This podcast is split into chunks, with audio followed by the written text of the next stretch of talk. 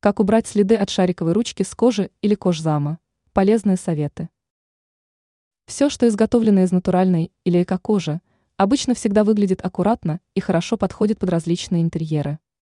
Но дамская сумочка, браслет, портмоне, компьютерное кресло или диван могут пострадать от случайных пятен. К примеру, от следов шариковой ручки. Важно знать, как правильно убрать загрязнения, чтобы не испортить вещи. Для чистки лучше использовать мягкие и натуральные средства. К примеру, подойдет обычный мыльный раствор, если речь о свежих следах. Мыло надо натереть и смешать с теплой водой. Массу следует нанести на пятно, а затем протереть мягкой тряпкой. Допустимо использование зубной пасты. Если пятна старые, то пасту можно оставить на несколько часов. Убрать загрязнение с белого материала также возможно при помощи перекиси водорода. Пятно надо обработать раствором и оставить на 40-50 минут.